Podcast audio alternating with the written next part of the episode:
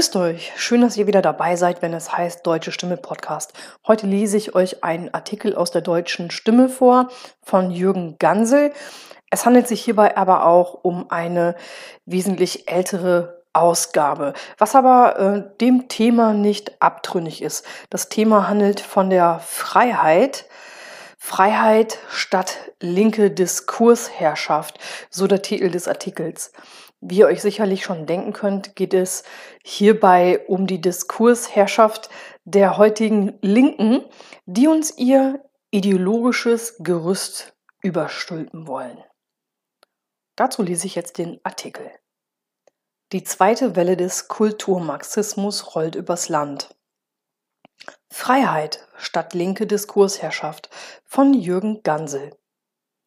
Der alte Marxismus ist tot, quicklebendig ist aber der Kulturmarxismus, der in der westlichen Welt sein Gift verspritzt. Für die verbliebenen Altmarxisten gibt es nichts zu feiern. Trotz struktureller Krisenanfälligkeit und sozialer Ungerechtigkeiten erweist sich der Kapitalismus als ziemlich stabil. Die Marxisten alten Schlages sind deshalb die Bankrotteure der Weltgeschichte geistig wendigere Linksradikale haben schon vor längerem erkannt, dass es eine Revolution der Arbeitermassen, zumindest in Europa, nicht geben wird. Geschichte ist eben keine Abfolge von Klassenkämpfen und das materielle Sein bestimmt nicht unbedingt das Bewusstsein. Außerdem fühlen sich die meisten europäischen Arbeitnehmer nicht als Ausgebeutete. Wenn man schon nicht die kapitalistischen Produktionsverhältnisse überwinden kann, aber trotzdem die Gesellschaften im Sinne der roten Gleichheitsideologie umkrempeln will, braucht man einen anderen, einen nicht ökonomischen Ansatz. So wurde der Kulturmarxismus geboren, der gerade zum Endkampf gegen die Meinungsfreiheit bläst. Er setzt auf Kultur statt Ökonomie und hat eine neue Trägerschicht für seine gleichmacherischen Ideen im Blick. Weil sich die westliche Arbeiterschaft aus Sicht der Altmarxisten als revolutionsunwillig erwiesen hat, setzt die neuere Linke auf intellektuelle, ethnische und sexuelle Randgruppen als Treiber der Gesellschaftsveränderung. Sie sucht sich weiche Ziele, die sie geistig zu infiltrieren versucht, Schulen und Universitäten, Kirchen und Kultureinrichtungen, Medien und Parteiapparate. Es geht um die Erringung der kulturellen Hegemonie, wie sie der italienische Kommunist Antonio Gramsci in Klammern 1891 bis 1937 als zwingende Voraussetzung des politischen Machtgewinns erkannte. Marx und Engels unterteilten die moderne Gesellschaft in die Basis, also die wirtschaftliche Struktur und in den Überbau aus Moral, Religion, Kultur und Politik. Die ökonomische Basis bestimme den Überbau, glaubten sie, weshalb ein ökonomischer Wandel automatisch zum politisch-kulturellen Wandel führe. Gramsci sah es genau andersherum. Wegen der Beharrungskraft der ökonomischen Verhältnisse müsse zuerst das Kultur- und Geistesleben im Sinne radikal linker Ideen verändert werden, bevor die Basis revolutioniert werden könne. Für den Gewinn der kulturellen Hegemonie braucht man nach Gramscis Überzeugung Leute seines Schlages. Schriftsteller, Journalisten und Philosophen, kurzum Intellektuelle.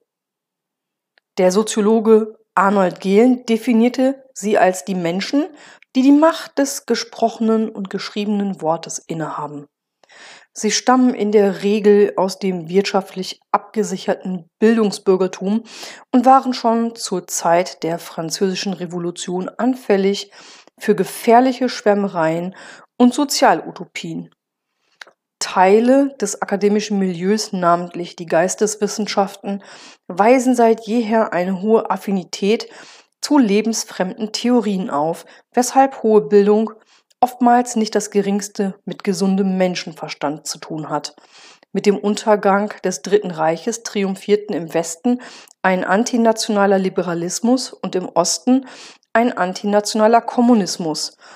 Trotz ihres Konkurrenzverhältnisses und ihrer unterschiedlichen Wirtschaftsphilosophien trafen sich Liberalisten und Kommunisten in der Verachtung von Nationalstaaten und ethnischen Identitäten.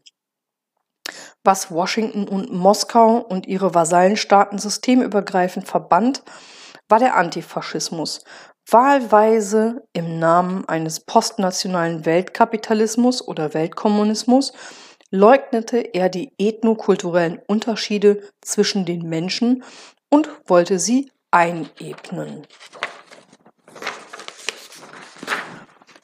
Das letzte Aufgebot der Linken. 1993 veröffentlichte der Politikwissenschaftler Hans-Helmut Knütter sein Buch Die Faschismuskeule. Das letzte Aufgebot der deutschen Linken. Darin findet sich ein schöner Satz über das verpeilte Antifa-Gefolge, der bis heute nichts von seiner Alltagsgültigkeit verloren hat. Der Antifaschismus ist eine Schöpfung von Intellektuellen, die besonders auch bei halbgebildeten und stark emotional gesteuerten und psychisch labilen Menschen auf positive Resonanz stößt. In der Studie wird beschrieben, warum die von Antonio Gramsci für so wichtig erachteten Intellektuellen, vor allem seit Kriegsende, eine fast natürliche Nähe zum Antifaschismus aufweisen, die sich aus Herrschaftskritik, Hedonismus und der Ablehnung aller überzeitlichen Werte speist. Knütter wies darauf hin, dass die alten Kommunisten einer harten asketischen Moral verpflichtet waren, während die linksliberale und linksbürgerliche Intelligenz vor 1933 und nach 1945 auf hedonistische Selbstverwirklichung erpicht war. Das Individuum sollte aus allen nur denkbaren Zwängen befreit werden, schrieb der Politologe. Die neue Linke zählte dazu die Bindung an die traditionelle Familie und Kultur, Geschichte und Nation. Ihr Ziel ist die Auflösung natürlicher Ungleichheiten in einer Art kosmopolitischen Zivilgesellschaft, die an die Stelle des klassischen Nationalstaates als Einheit von Staatsvolk, Staatsgewalt und Staatsgebiet treten soll. Die linke Studentenrevolte der späten 60er Jahre machte den Kulturmarxismus endgültig salonfähig. Die kulturrevolutionären Schlagworte lieferten die aus den USA remigrierten Exponenten der Frankfurter Schule beziehungsweise kritische Theorie von Theodor W. Adorno, Max Horkheimer, Erich Fromm und Herbert Marcuse. Nach dem Marsch der Revoluzzer durch die staatlichen und staatsnahen Institutionen konnte der Kulturmarxismus neben dem gesinnungsverwandten Altfaschismus als offizielle Staatsdoktrin etabliert werden. Der Konservativismus hat weder den Willen noch die Kraft, dem linken Gesinnungsterror aktiv entgegenzutreten und hisste kulturpolitisch lieber die weiße Fahne. Wie repressiv das Meinungsklima werden würde, ahnten viele vielleicht sogar, dachten aber wohl, der neue linke Totalitarismus würde nur die anderen treffen. Jeder füttert das Krokodil in der Hoffnung, dass es ihn als letzten fressen wird, sagte Churchill einmal über Formen grober politischer Naivität. Erst die unverzeihliche Feigheit der Konservativen hat die kulturmarxistische Diskursherrschaft möglich gemacht, die in unseren Tagen immer totalitäre Formen annimmt und die Meinungsfreiheit erstickt. Antirassismus als neue Staatsdoktrin. Im Windschatten der Black Lives Matter-Proteste sollte auch hierzulande der Antirassismus als weitere Staatsdoktrin verankert und in die Köpfe der Menschen gehämmert werden. Als Rassist gilt schon, wer bloß auf ethnische und kulturelle Unterschiede zwischen Menschengruppen hinweist und am Primat der alteingesessenen Mehrheitsbevölkerung festhält. Antirassismus wird mit Verweis auf Alltagsrassismus zum emotional aufgeladenen Propagandawerkzeug zur Durchsetzung von Minderheiteninteressen.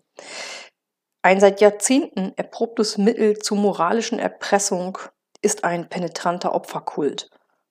Wer über Gesinnungsgenossen in Universitäten, Kultureinrichtungen und Medien das Narrativ durchsetzen kann, als schwarzer, irgendwie historisches Spätopfer des europäischen Kolonialismus oder der amerikanischen Sklaverei zu sein, der glaubt, einen Wiedergutmachungsanspruch gegenüber den vorgeblichen Täterkollektiven geltend machen zu können. Dieser Anspruch kann finanzieller, moralischer oder politischer Natur sein und stärkt die Minderheiten zu Lasten der Mehrheit. Alles das ist ganz im Sinne der kulturmarxistischen Gesellschaftstransformation, deren Endziel eine egalitäre Weltzivilisation ohne homogene Völker und starke Nationalstaaten ist. Der Kolumnist Miloš Matušek kämpft gegen die sich metastasenartig ausbreitende Cancel Culture und für freie Debattenräume, an die sich im Namen eines grotesken Minderheitenschutzes an der Meinungsfreiheit vergehende Linke appelliert er, ach, linke Intelligenzia, gebt doch endlich Gedankenfreiheit. Sie gehört nicht euch, sondern jedem, der sie sich nimmt. Die Linke, die an einer pathologischen und moralischen Selbsterhöhung leidet, wird aber keinen Zentimeter auf ihre Meinungsgegner zugehen. Ihr Eintreten für Toleranz und Vielfalt ist nur eine Latrinenparole. Was die radikale Linke für ihre Stammklientel in Anspruch nimmt, gewährt sie niemandem sonst. Sie will nicht diskutieren, sondern Meinungsketzer geistig und sozial vernichten. Ihre Denkweise erinnert an die gefürchtete sowjetische Geheimpolizei Tscheka, die gnadenlos Feinde des Kommunismus zur Strecke brachte. Die ideologische Tscheka der Gegenwart kann nur zurückgeschlagen werden, wenn alle Nicht-Linken mutiger und widerständiger werden. Ich danke euch, liebe Zuhörer, fürs Verfolgen von unserem Podcast und freue mich, wenn ihr das nächste Mal wieder dabei seid, wenn es heißt Deutsche Stimme Podcast. Des Weiteren kann ich nur jedem empfehlen, sich ein Abo zu gönnen auf www.deutsche-stimme.de. Dann könnt ihr solche Artikel monatlich bequem zu Hause lesen. Wer eine Einzelausgabe der deutschen Stimmen probieren möchte, kann diese ebenso unter eben genannter Webadresse für 6,50 Euro bestellen.